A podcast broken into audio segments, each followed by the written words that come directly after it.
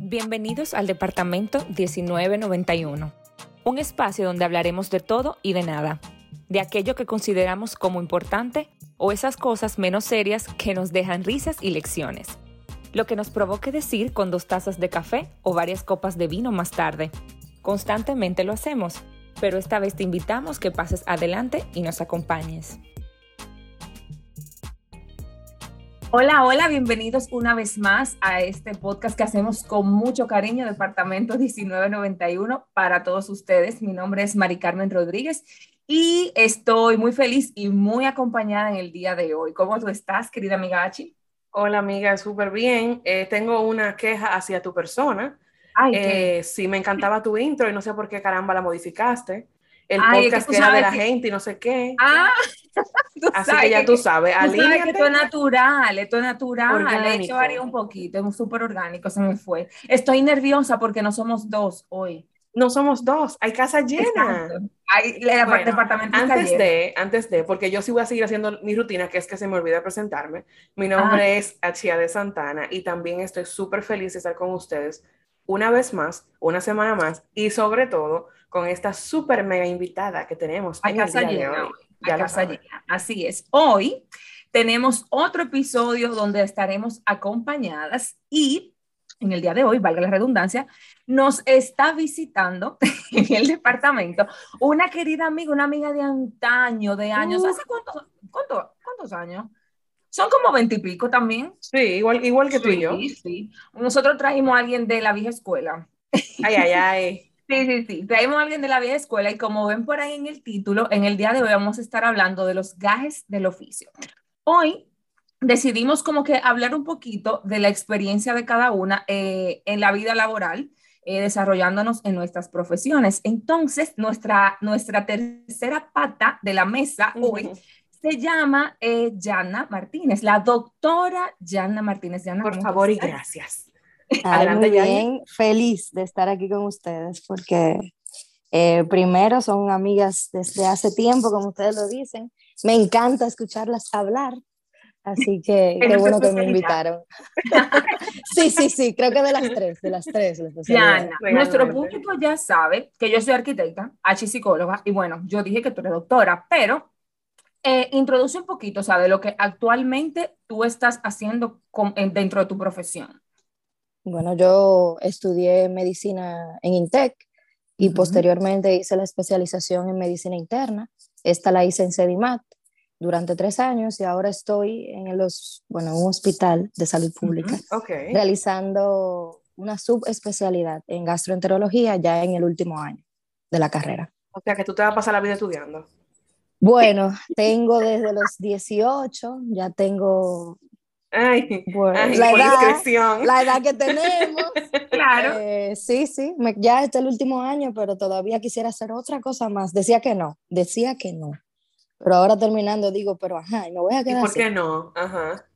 La verdad que entonces, Exacto. entonces el médico, es que en realidad el médico, sí, el médico tiene que estar a la vanguardia, seguir. Sí, sí, educándose. sí. No, y, Pero- y- ahora es, es casi una exigencia, o sea, ya no solamente que tú seas especialista, tiene una subespecialidad, también te dicen, ¿y qué más tú tienes? O sea, como, Wow, ajá, si- tú eres si médico internista, gastroenterólogo, ¿qué más tú sabes hacer? ¿Qué otro truco tú tienes? Bueno. Sí. pues yo creo que ya empezamos con los gajes del oficio, por ejemplo. Realmente. Ajá, Claro, Exacto, exacto. Nos vamos a hablar como de, de la experiencia de cada una. O sea, yo me imagino, las tres entramos a la universidad pensando, o sea, y cada una tuvo la experiencia de su carrera muy diferente, porque obviamente lo que yo pasé en arquitectura no lo pasé ya en medicina ni en psicología y eso.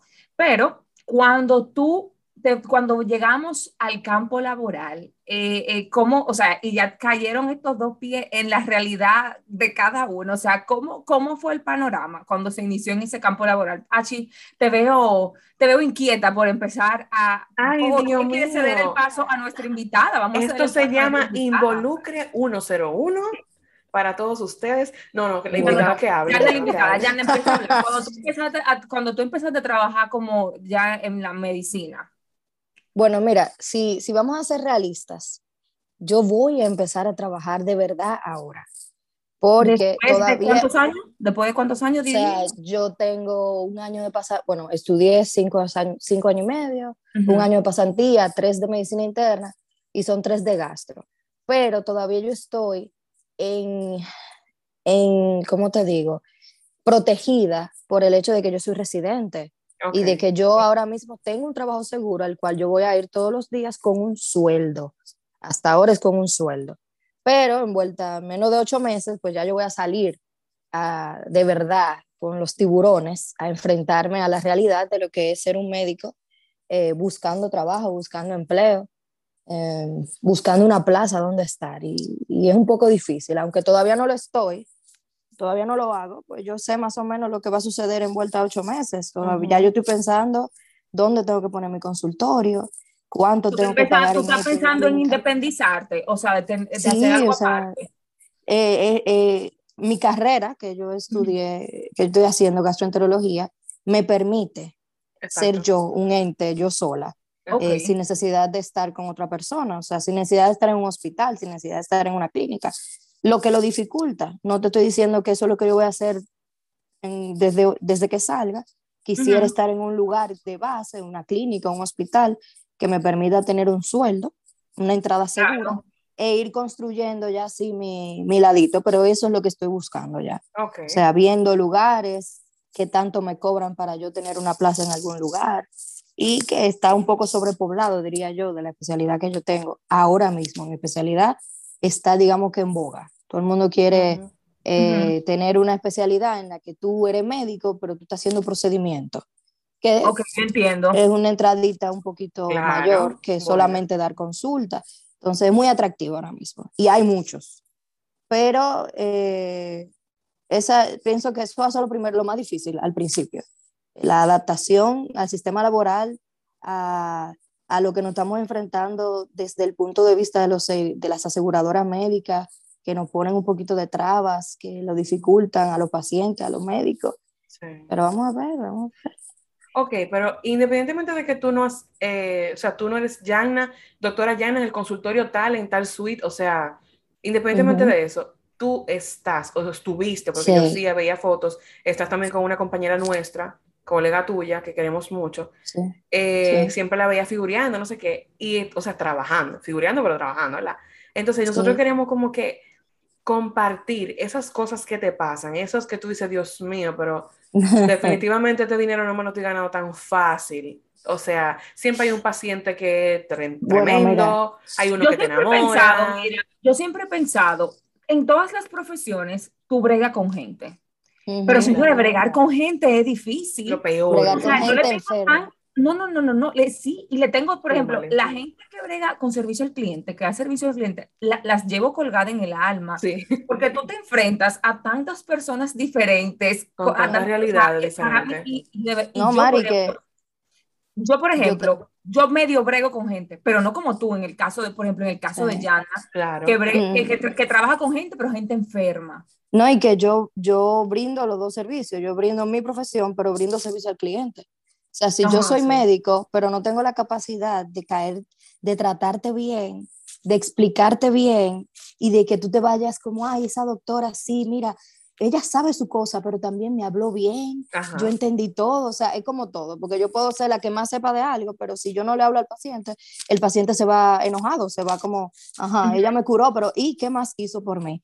Eh, eh, eso quizá es lo más difícil, el, el, eh, la parte emocional, yo te puedo decir, yo siempre he dicho que la medicina me ha enseñado o me ha puesto de frente la realidad del ser humano. O sea, porque yo veo al ser humano en un momento vulnerable en el que sale su realidad. O sea, tú puedes ser la persona más cuerda del mundo, pero tú con un familiar enfermo o tú enferma, tú cambias totalmente y, Sí. y tus necesidades se hacen otras. Entonces, quizás manejar la parte emocional mía, que quizás un día yo no amanecí con el pie derecho, pero tengo que igual estar bien para enfrentar a las personas que vienen con una queja de salud hacia mí, que es lo más apreciado que tiene una gente en, la- en el mundo, o sea, es su salud. Claro. Eh, pueden tener dinero y si no tienen salud, quieren que tú se la recuperes. Entonces, quizás esa es una de las partes más frustrantes, a veces que la gente llega con un problema, se cierra su mente, tú tratas de explicarle, pero igual no entienden, entonces tú tienes que llenarte de paciencia para, no... Yo, yo, tengo una pregunta, por ejemplo, también a ti, Achi, porque tú, de una forma u otra, tú, tú te especializaste en el sector salud. Bueno, sí, y yo, mi, mi pasantía fue, fueron los cuatro meses de como más de mayor cercanía con lo que yo entendía que yo iba a hacer en la vida, que era psicología. Y yo tengo historia, mi amor, para irme para, hacer tres capítulos.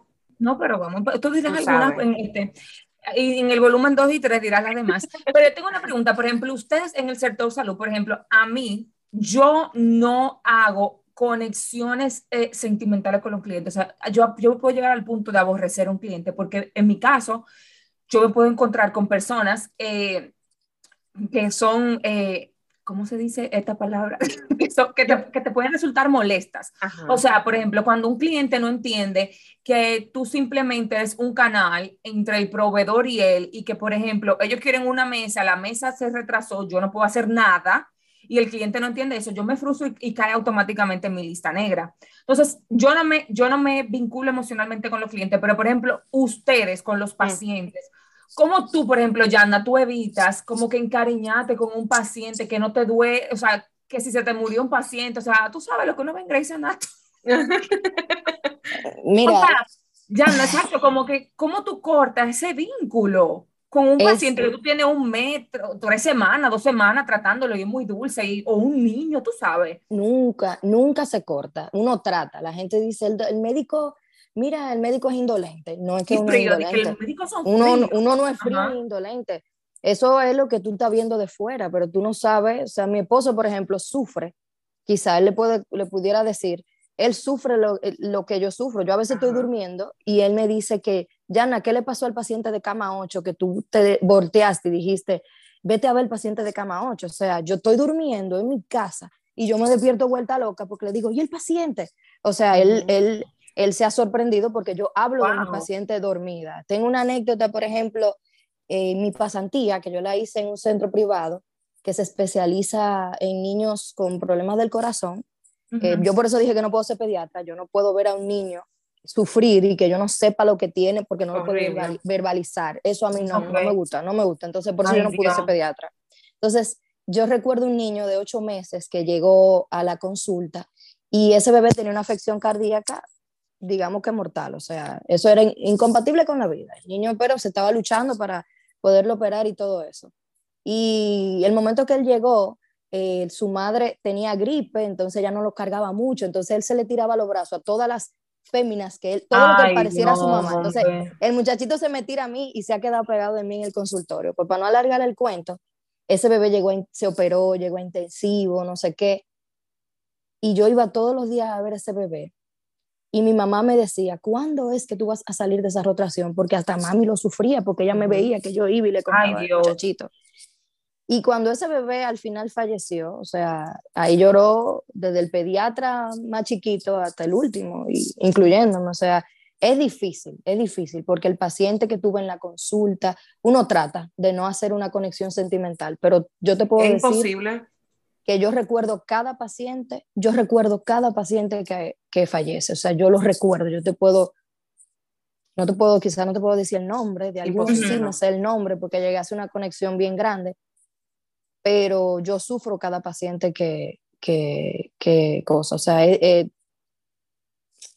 eh, uno no se vuelve indolente nada, uno trata de, de hacer una coraza. Yo siento, yo siento, y perdón que te interrumpa, Yana, lo que pasa es que la cara de ese Obviamente, nosotras, nosotras los, los oyentes no nos verán, pero nosotras nos estamos viendo. Entonces, me resuena lo que Ashade dice, que tiene mil anécdotas y yo siento que son totalmente contrarias al apego que tú crees. Si tú supieras que, no. no si tú supieras que no. Yo tengo mis cosas en las que lo quiero matar a los pacientes, pero no, hablamos del apego primero. Hablando de la parte emocional. de lo bonito, de lo bonito. Exacto.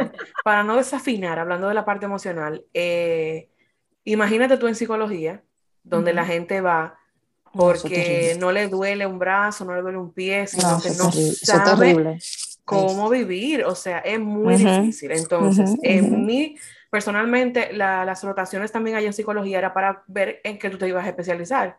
Decidí, obviamente, no trabajar en oncología con niños, pediátrica. Es, eso es. o sea, yo entré, yo creo que, yo creo que el que cree en Dios, Dios sabe lo que hace. Yo tenía un compañero que lo quería muchísimo, él estaba en, en UNIBE, y aunque yo estaba en otra universidad, siempre como que hicimos buena química, y cuando llegamos al sitio, eh, que no, que lo toca con los niños, y yo veo a este niño, oh no, que el niño tiene como, tenía como 12 años, parecía como de, qué sé yo, como de 8. Wow. Y una cantidad de problemas, y la mamá, entonces tú tratando de, tú tienes que sonreírle al niño como para apoyarlo. Yo no pude, o sea, yo me volteé, me fui, y el muchacho me dijo, no, yo te cubro. Y él fue, habló con el supervisor y le dijo, ella no puede trabajar aquí, o sea, esto es demasiado. La carga emocional es demasiado cuando tú sabes que ese niño no va a llegar a la edad que tú tienes. Claro, por, por X o Y. Entonces, en, en, el hospital que yo hice la pasantía, que ya no creo que lo conoce, bueno, tú también, Mari, es súper grande, no tengo ninguna queja, me encantó. Y en la parte de psicología, por ejemplo, pacientes de amputaciones, pacientes a los que hay que comentarle que tienen algún tipo de, de cánceres, tumores, VIH, eh, todo eso. Eh, decirle al papá que tu hijo que tenga intensivo falleció, tiene que haber un, personal de psicología y eso es emocionalmente, eso te drena nivel Dios. O sea, yo hay un caso de una niña que en el momento en que yo estaba allá, la niña tenía un año interna presidencia era que pagaba todos sus gastos y realmente yo, yo nunca vi la cara de, esa niña. O sea, yo no voy a entrar. O sea, los niños definitivamente me, son mi punto débil. Y yo decía, como este niño tiene un año aquí, no responde, no nada, y la familia como que, tú sabes ahí, porque tú no vas a tu hijo. Entonces es muy, muy difícil. Eh, por ejemplo, hay un paciente con el que personalmente me encariñé mucho, que hubo que decirle que tenía, ella tenía SIDA, ¿verdad? Y yo siempre lo iba a ver, no sé qué, incluso no me tocaba y yo iba a verlo. Cuando yo en una voy, que ya yo no lo encuentro, tú sabes, fue como que, óyeme, pero yo hablé con él ayer. Entonces, esas son pérdidas, o sea, UCI pediátrico, eso es parte del alma. Eh, eh, no, es demasiado, o sea, decirle a un papá que tu bebé no va a sobrevivir, eso es horrible. O sea, que la parte realmente lidiar con personas es muy difícil, pero eh, las carreras que tienen que ver con la salud te humanizan tanto y te hacen, yo no sé, yo siento que tú te conoces, como que tú te encuentras. Eso tiene como una magia que yo creo que tú y yo la conocemos ya. O sea, yo, le, yo digo que... Yo, a decir, porque eso mismo, yo dije, ok, esto mientras, no, Mientras más yo avanzo, yo digo que yo valoro más la vida y digo que la vida, la vida es un respiro, la vida hay que vivirla, la vida hay que disfrutarla, no le hagas mal a nadie pero gózala. O sea, Yo me río porque, por ejemplo, mi carrera a nivel eh, académico pertenece a humanidades, a la Facultad de Humanidades. Pero yo digo, pero mi carrera pertenece a humanidades y, y, nada que ver con la experiencia de ustedes, de verdad. O sea, tú sí te vuelves, los clientes en mi caso, hay clientes como que, que, te acogen y sienten que tú eres su amigo y te cuentan cosas y me pasó esto y yo me quiero deshacer de todo esto porque me acuerdo a mi esposo que se murió en qué sé yo qué. Tú sabes, como que hay clientes que te toman de mejor amigo. Sí, claro. Y hay que empatizar que como son tus mejores amigos, te pueden escribir a cualquier hora, mm. semana, después de las seis de la tarde. Mm. Doctora, sí ¿qué le parece a usted eso? Sí, sí, sí. Y, vamos ahí porque yo sé, vamos con el asunto del tiempo, porque eh, obviamente el, tiempo de un médico, nada que ver con, con, el tiempo de un arquitecto, de un psicólogo, pero bueno. Eh, por ejemplo, si yo digo sí, humanidades, tengo que, yo trabajo con, con, con, la experiencia de una persona dentro de un espacio, eh, tengo que hacer un espacio apto para un médico, tengo que hacer un consultorio apto para un psicólogo, tengo que hacer un aula apta para un niño, sí, perfecto, pero como yo me, ahora, o sea, es una forma como tú lo ves en la universidad y totalmente diferente cuando te toca trabajar. O sea, yo me, yo me he dado cuenta que la gente está loca, ¿sabes? Sí. Conclusión, la gente está loca. Sí, sí, todo tiene un nivel de locura. Todo el mundo tiene un nivel de locura y, y nadie es, a y, eh, o sea, como que a veces se presentan, yo digo, conchale, yo te estoy haciendo, eh, qué sé yo, una casa, te he entregado todo, falló una sola cosa y me vas a joder por esa sola cosa que falló, o sea, de verdad, no, simplemente porque tú entiendes que tú me estás contratando a mí, o sea, por favor, por favor. No, no, no, no, no, hay gente que sí, hay gente que sí, que son muy, que entienden y eso. También, o sea, las exigencias de la gente hay, hay, algo también a nivel psicológico cuando la gente tiene dinero y cuando la gente no. Claro, En, salud, en salud es así. igualmente, sí. Mismo. sí. Sí, sí, sí, Y, y, como que el trato que le dan a otro, las exigencias que, yo digo, de verdad la gente está loca. Sí, sí. No, mira, en, en, en, medicina lo que sucede es, eh, a diferencia de las carreras, pienso yo, es que lo que mi carrera es, es de la gente y esto por vocación. Y como esto por vocación, yo a nadie le puedo decir nada, yo a nadie le puedo decir un sí ni un no, porque se crea como una especie de, yo soy el servidor de las personas, o sea, tú me estés pagando, tú no me estés pagando, yo, yo estoy aquí porque, por para ti. Yo decidí voluntariamente servirte. Exacto, la gente lo ve como que el médico no se puede enojar, el médico no se puede quillar, el médico no puede cobrar, el médico no se puede eh, enfermar. El médico no puede dormir, el médico no, puede ni tener malos días tampoco. ¿Entiendes? O sea, yo me recuerdo un paciente que tuvo que tener mi teléfono porque yo lo tuve que llamar siendo buen médico. Yo le tuve que dar seguimiento a algo que él tenía, lo llamo, le digo esto, aquello, no sé qué. Y después que pasa el caso, le digo, ah, bueno, pues ya todo está bien, qué bueno, pues bye bye. Bien. Pues como a la una de la mañana un día, yo no estando de servicio, suena mi celular aquí en mi casa, al lado de mi esposo, Suena mi celular, ring, y yo veo un número que no conozco, y por, por WhatsApp también. Y yo, no sé quién es. Bueno, lamentablemente yo todavía no tengo un consultorio privado, yo sigo estando en el hospital, o sea que yo no tengo un paciente que directamente me Exacto. Bien, recibo esa llamada, yo la veo, yo, bueno, no la voy a contestar, la una de la mañana yo no estoy de servicio, no estoy en la obligación, pienso yo. Pues mismo recibo un mensaje de WhatsApp. ¿Cómo va a ser que usted, doctora, él le da el número suyo a un paciente. Yo no le di mi número, él se quedó con mi número después que yo lo llamé. ¿Cómo va a ser que usted, doctora, después que usted le da el número a un paciente, usted no está disponible para atenderlo cuando tiene una emergencia? Mira, a las personas que puedan escuchar el podcast, si usted tiene una emergencia, un médico a la una de la mañana puede estar en su casa durmiendo. llame el 911, llame el 911. Usted llama al 911, que lo que usted llama al que está durmiendo en su casa, por favor. usted se muere Pero Yana, te voy a decir algo. Mm. yo te iba a decir eso, por ejemplo, en, la, en nuestro país, tú estás acostumbrado a tener el teléfono del médico y, y, comunicarte con el médico por WhatsApp. Ya no, Ya no, yo no tengo el teléfono de mi ginecólogo. No, yo no tengo el teléfono de mi médico general. Cuando yo llamo al consultorio del, del ginecólogo, primero me, me, habla una grabadora y la grabadora dice, si, esto es, si usted está llamando por una emergencia, cuelgue y llame. Pero tú sabes que es lo más bonito, Mari Carmen, que, por ejemplo, una persona que vive aquí, tú vives allá ahora, pero una persona que tenga tiempo aquí y tiempo allá, allá eso lo respeta. Lo respeta, aquí verdad. Lo exige. aquí exige. Y diferente. Es lo mismo que cuando van a una emergencia en Estados Unidos y cuando vienen a la emergencia aquí. O sea, en Estados Unidos se cumple eh, la palabra triaje, que es la clasificación. Eh, eso es una palabra en francés que se habla de clasificar, pero en medicina, triaje es tú clasificar el grado de emergencia, o urgencia que es una eh, de la situación que tiene el paciente, que es lo que se hace al momento que una persona llega a la emergencia.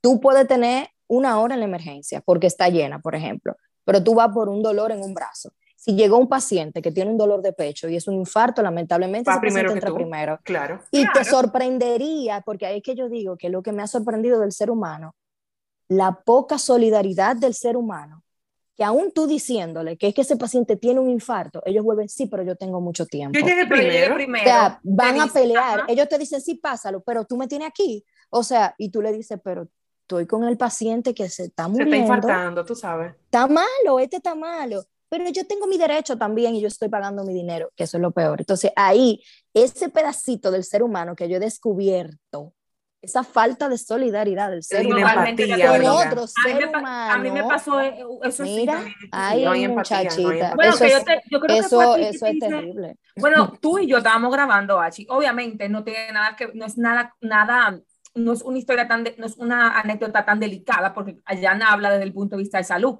Pero, por ejemplo, yo me he dado cuenta también de la falta de solidaridad. Tú y yo estábamos grabando el otro día, Achi, y me llamó una cliente, ¿te acuerdas? Sí. Y yo le dije, mira, tal cosa tratando de resolver un problema. Y yo le dije, mira, eso esto se resuelve así, así, así.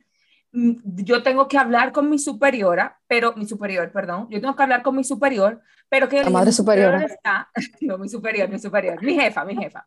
Y le dije, pero mi jefa está en vacaciones y yo no la puedo, y no, o sea, es su tiempo personal, yo no la puedo molestar. Lo que está sucediendo ahora mismo, lo que está sucediendo ahora mismo no es una emergencia. Entonces, yo lo resuelvo hasta donde yo pueda. Cuando ella regresa, que, que yo creo que eso fue un jueves, hablamos un jueves y ella regresaba el lunes. Yo le dije, mira, ella regresa el lunes, yo, de las cinco cosas que tú, me, que tú me estás diciendo, yo te resuelvo cuatro, la quinta se resuelve cuando ya venga el lunes. Señores, el sábado a las 11 de la noche había un, hay un chat con esos clientes, mi jefe y yo. El sábado, ¿verdad? Fin de semana, ¿verdad? 11 de la noche, pasado de hora, escribiéndole a mi jefa, directamente a mi jefa sobre los problemas.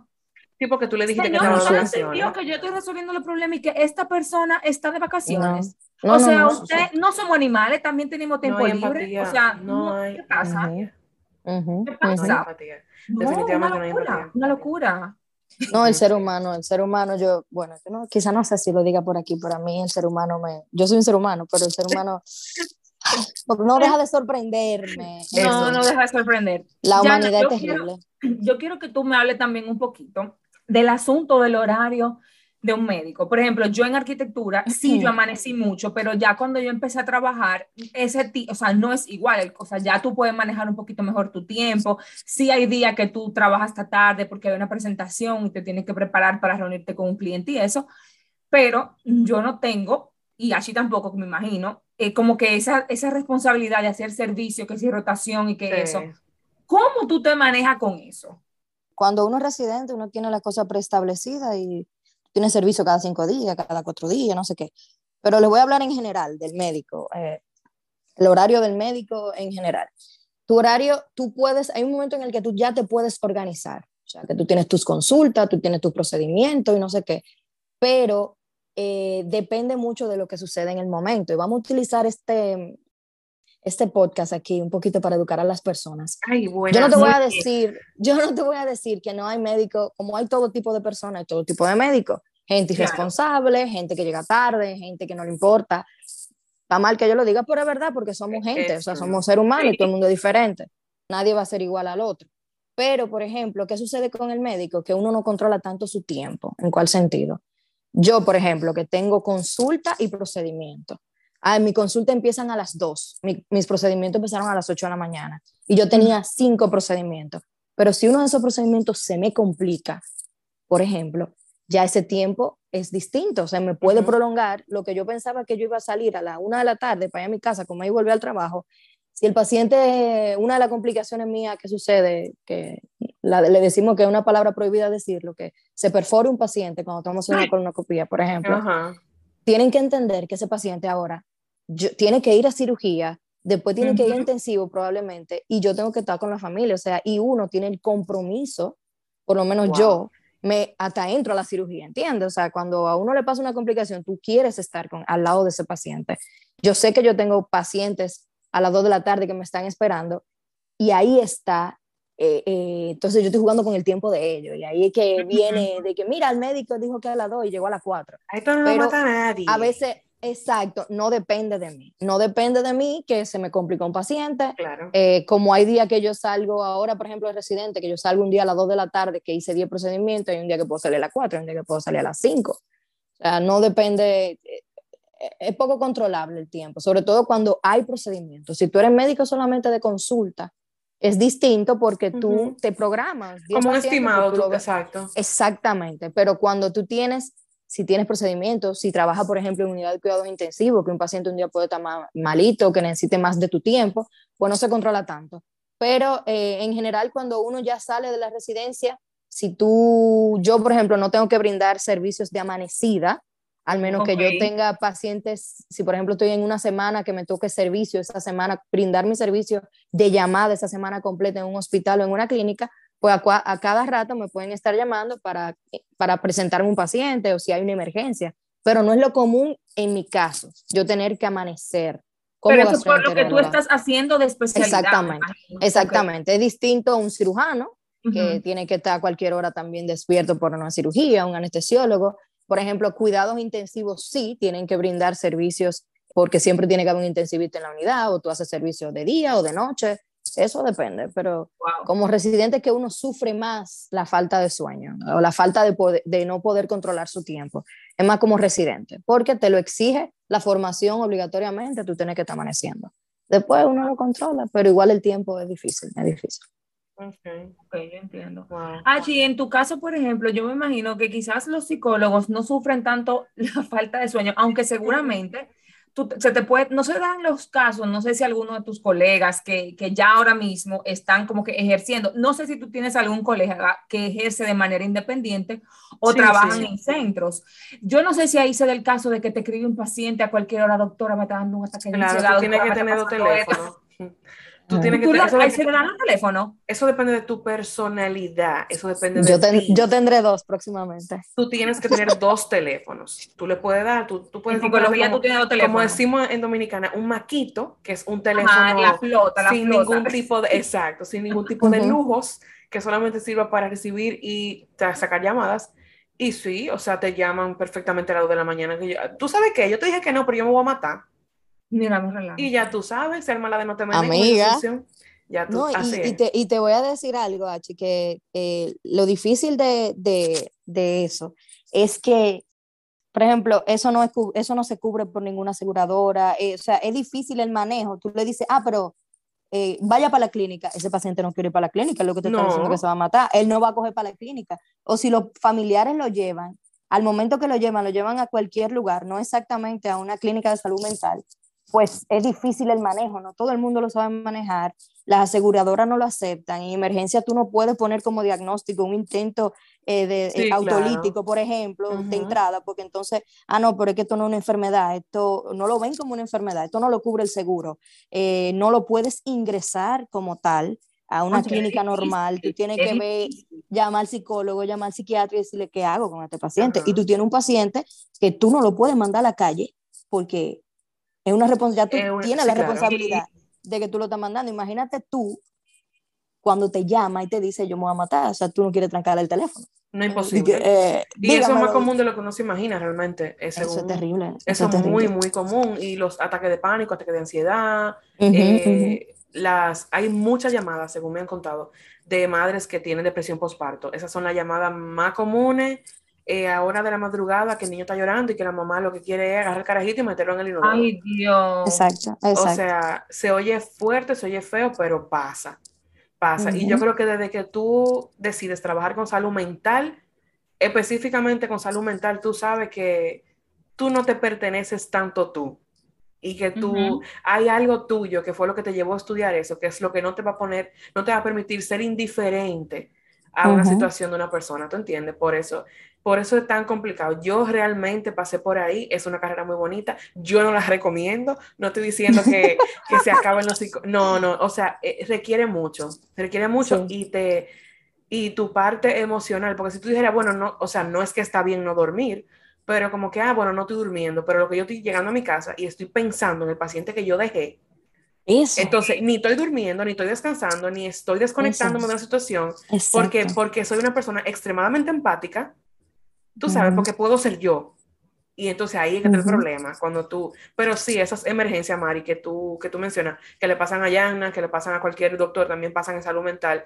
Y yo creo que son hasta más difíciles de manejar, como tú mencionas, Yana, porque claro, difícil, porque no, no, es una afección física que tú ves. Exactamente. Hay una unidad, por ejemplo, de una, una clínica que yo frecuentaba mucho allá, que dolor de pecho, no sé qué dolor de pecho. Y si me duele, yo sé que voy para allá huyendo. Pero dime tú, si yo ahora mismo lo que estoy es volviéndome loco, no me siento bien, o sea, ¿dónde me van a recibir? ¿Qué van a hacer conmigo?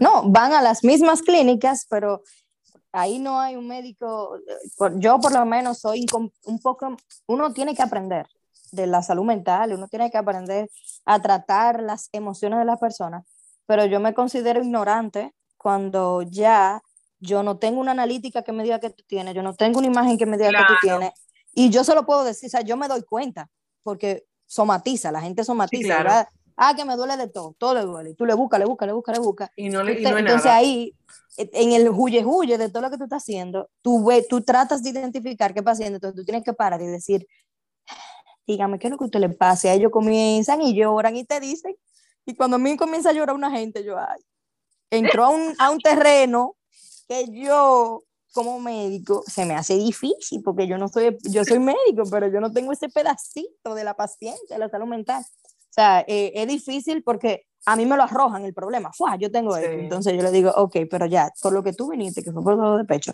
tú no lo tienes. Y probablemente ese dolor de pecho que a ti te dio es porque tú tienes una, una crisis de ansiedad.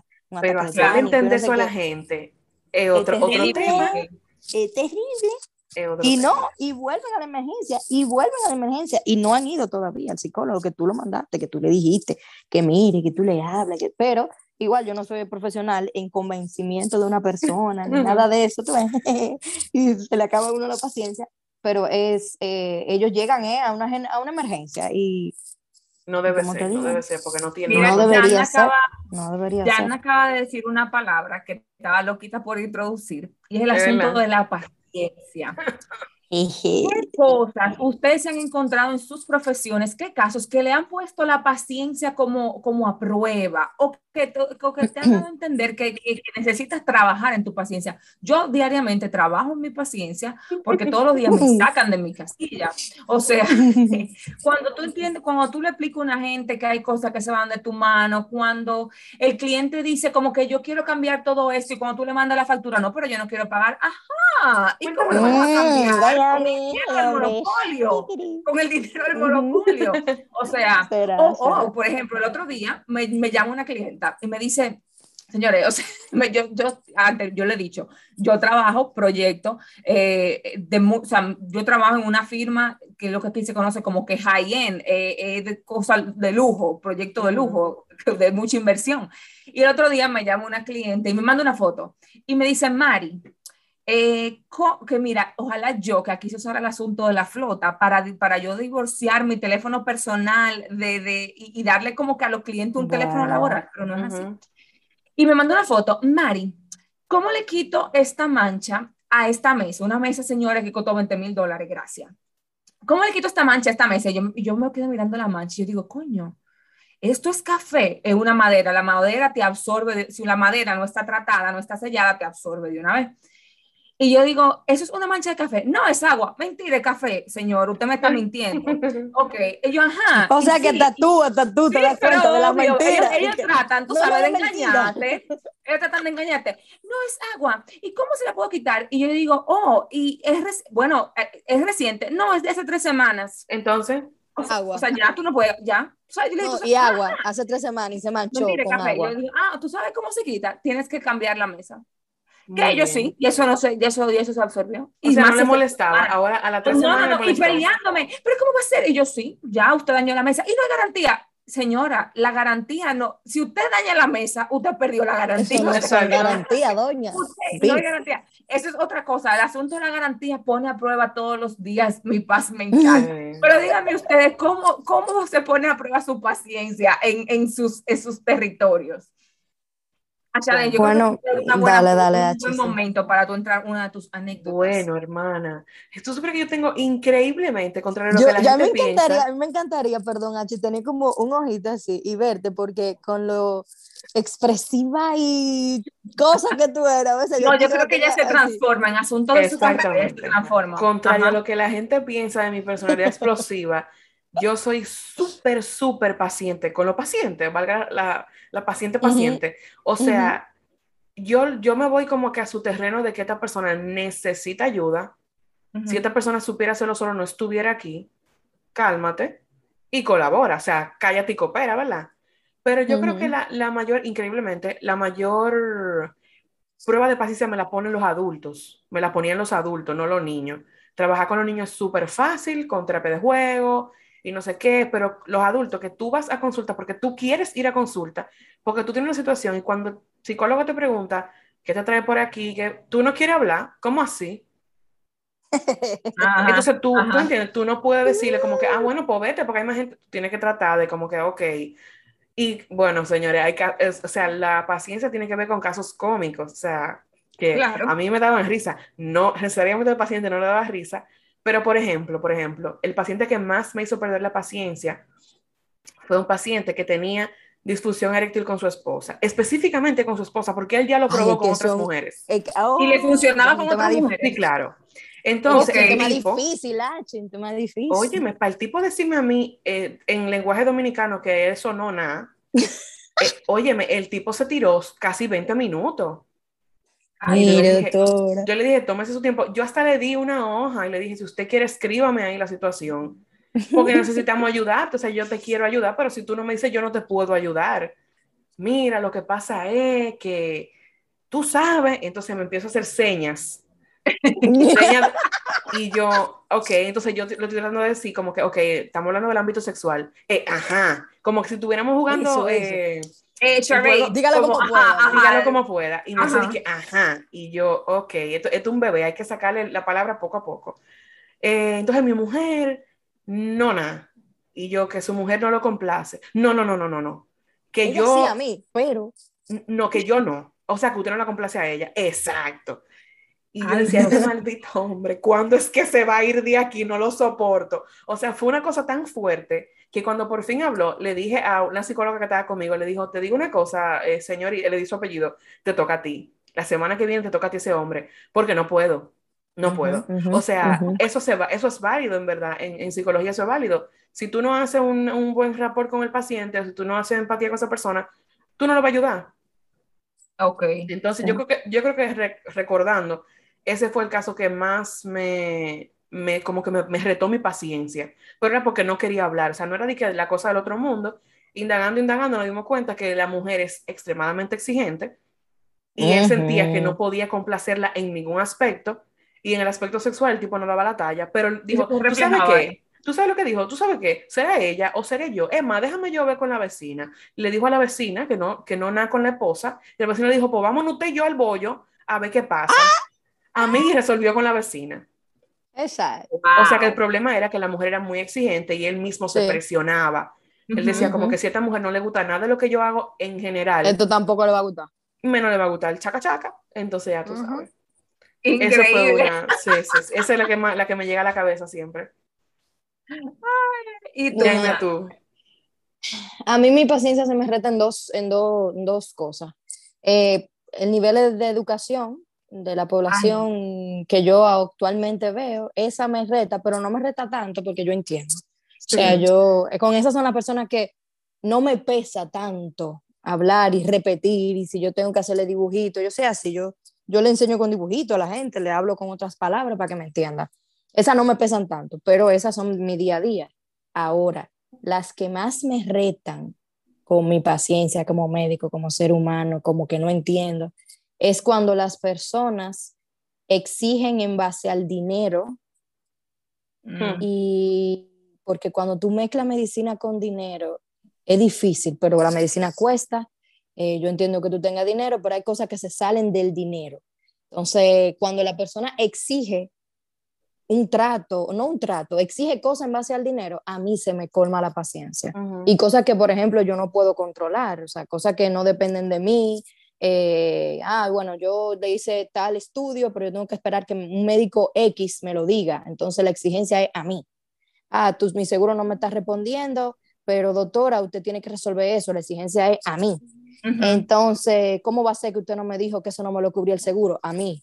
Eh, ¿Cómo va a ser? O sea, ese, ese momento es en el que mi paciencia eh, y que yo quisiera decirle tres cosas a la gente que no puedo, que me retracto y, y me contengo y no lo hago, ahí es que a mí se me, se me, me, me- cuando me exigen en base a dinero, o sea, eh, pero ¿por qué usted no ha resuelto? Si ya yo dije que todo el dinero está aquí, míralo aquí. Y yo, pero es que yo no, espérese. Ay, es que lo mío, no, lo mío no es por el dinero, yo no lo he resuelto no por el dinero, yo no lo he resuelto por X o por Y, porque pasó uno, pasó dos, pasó tres, pasó cuatro, sí, pero ustedes me exigieron que yo hiciera tal cosa primero.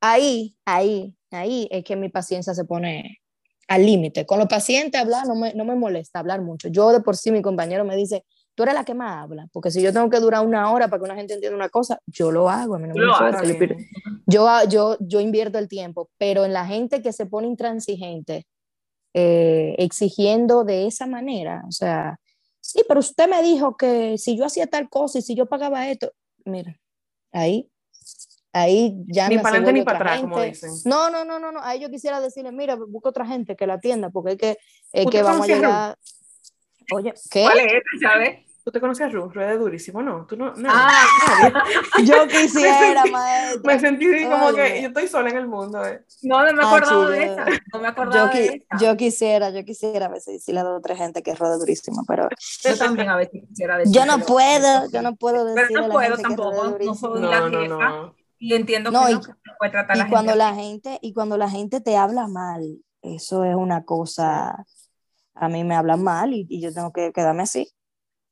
Porque ¿Tú sabes una es lo, cosa? que, es lo que te digo, la gente ve mal que el médico reaccione, porque, eh, y lo ve mal, o sea, lo ve mal de, reportarte, de ponerte demanda, de que se, óyeme, eso es difícil, o sea, cua- el- oye, ¿qué es lo que pasa? Cuando el paciente puede, se va a ir mal esto, el paciente puede morir, Ujú.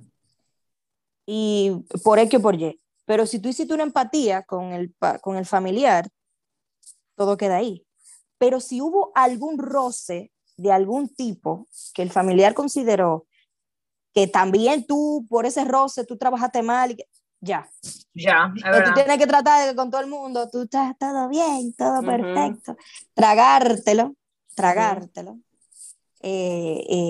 Para poder tirar para adelante. A veces es mejor irse por esa vía de tragarse la cosa de la gente, tragarse lo que tú quisieras decirle a una gente.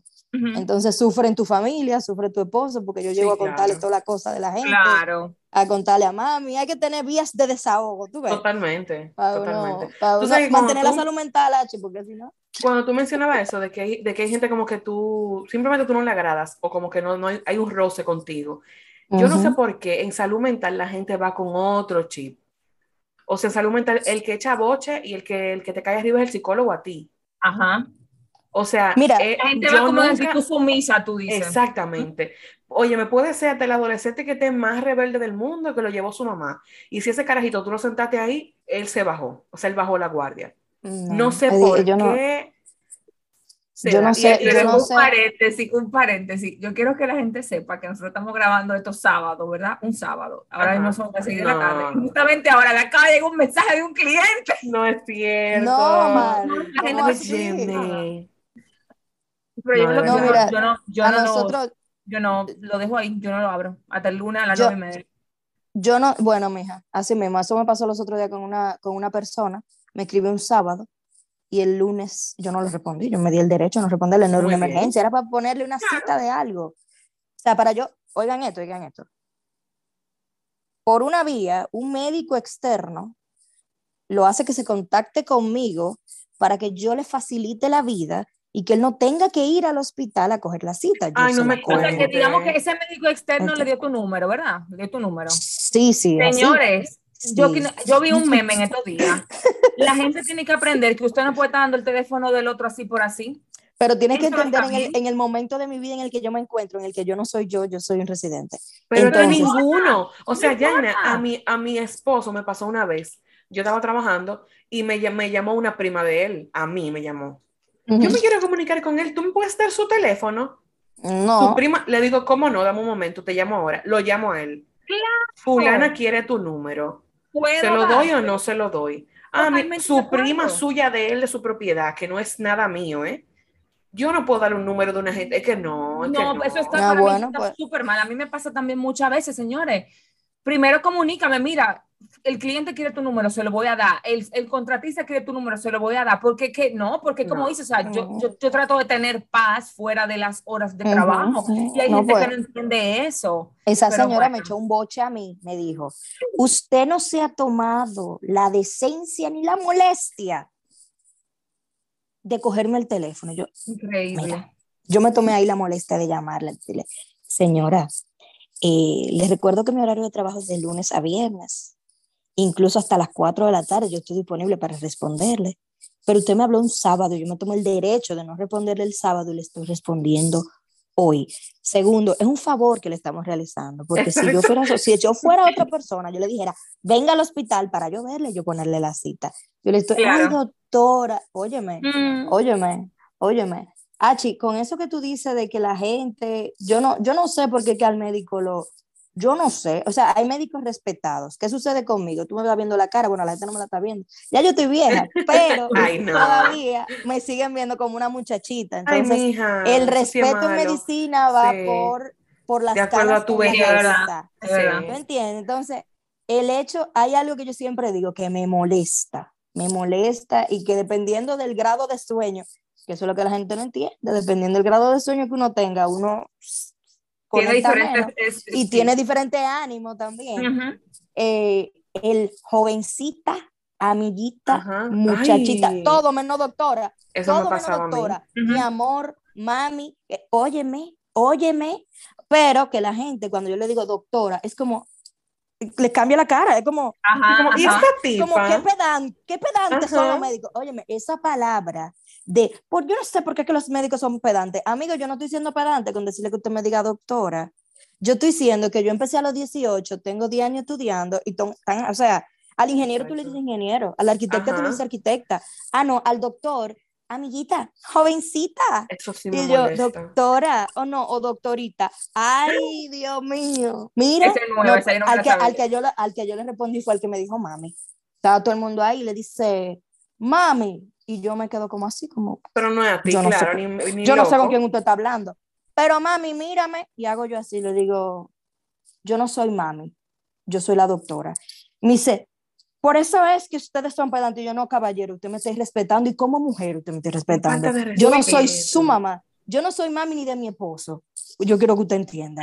Yo soy Atrevido. mami cuando tenga hijos, entonces aquí yo soy la doctora. Si usted quiere, usted me dice señorita, pero a mí no me diga mami, joven.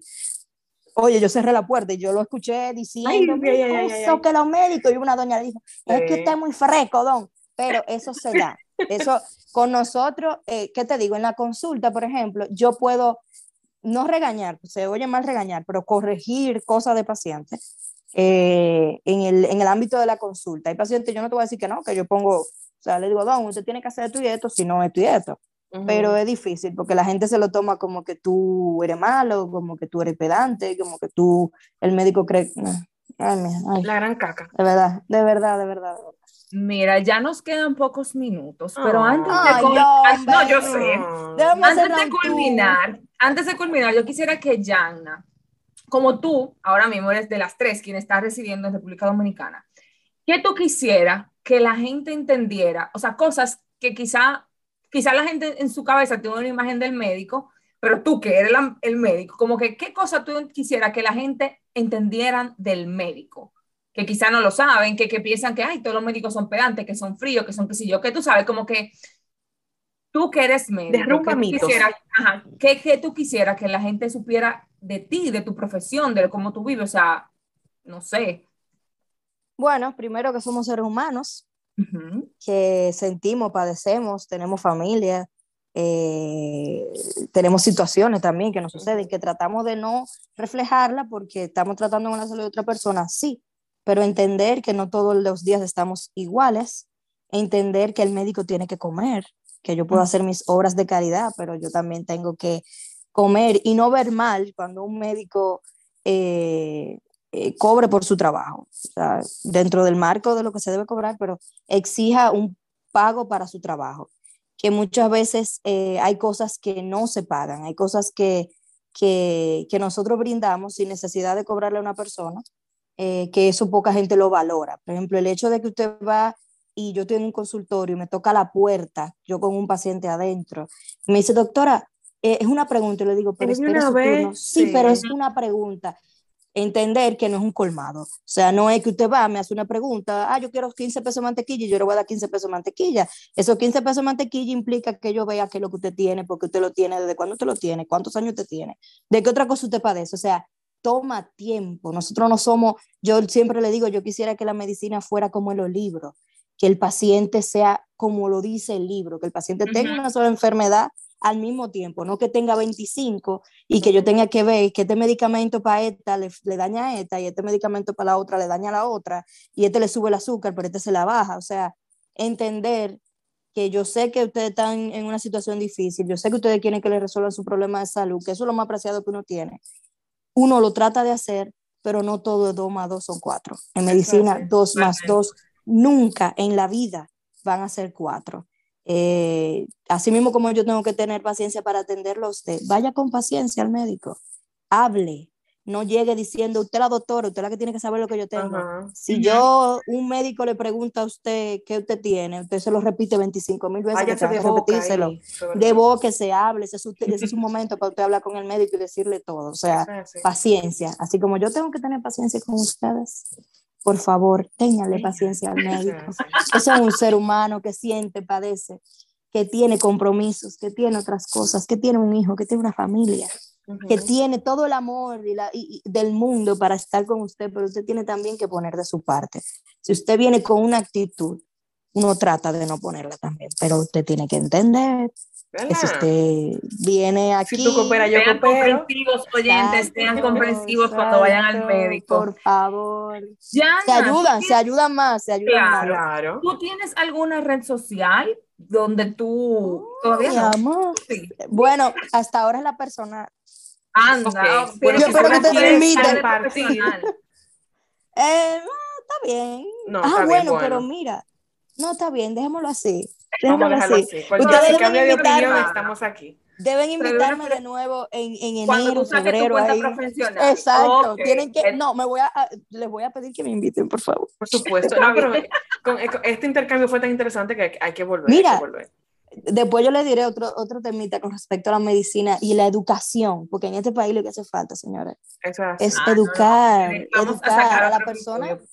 A la al paciente hay que educarlo, al paciente hay que educarlo, al Ah, paciente no, hay que educarlo, definitivamente. Creo que tú puedes ser una buena ya educadora en ese, en Soy- ese yo sí, yo programa. sí, uf, Sí, digo. Yana, gracias por acompañarnos hoy, señores. Teníamos Ah, muchísimo tiempo. Por eso hablamos mucho hoy, porque teníamos muchísimo tiempo como que no hablábamos así. Sí. Eh, Yana es una amiga de, de verdad de hace muchos años, que la Sí, queremos sí, muchísimo y estamos súper contentos de haberla tenido hoy por aquí. Achi, ¿qué parte le corresponde a usted antes de culminar? Sí, bueno, a- antes de dar de la, de la parte que siempre me corresponde, Yana, te amo, te adoro, te quiero, Ah, yo eh, también. te respeto muchísimo, siempre te he querido mucho, pero ahora verte como profesional me hace sentir orgullosa de haber compartido contigo es. todos estos años. Así que nada, siga brillando. Igual, señora. yo las amo a ustedes. a cuidar Ay, pancitas. gracias. Eh, bueno, eh, gastro. Entonces, mi parte, como siempre, es las redes, que hay personas muy cercanas a Yaina que todavía no nos seguían, no sé por qué, pero estamos en muchas redes sociales. No, pero ya, ya. Ya, ya dio problema palo. Me lo Ya solucionó, me lo solucionó. Nos puedes Me conseguir en porque ahora van a Twitter. tener todos los días. Ah, no, eso está bien. Nos puedes conseguir en Twitter como el DEPA 1991. También estamos en Facebook como Departamento 1991 y en Instagram, que la gente se hace sentir mucho ahí. Gracias. Eh, estamos también como Departamento 1991, así que ya saben. Bueno, esto es todo por hoy. Nos estaremos escuchando en la próxima. Chao. Bye.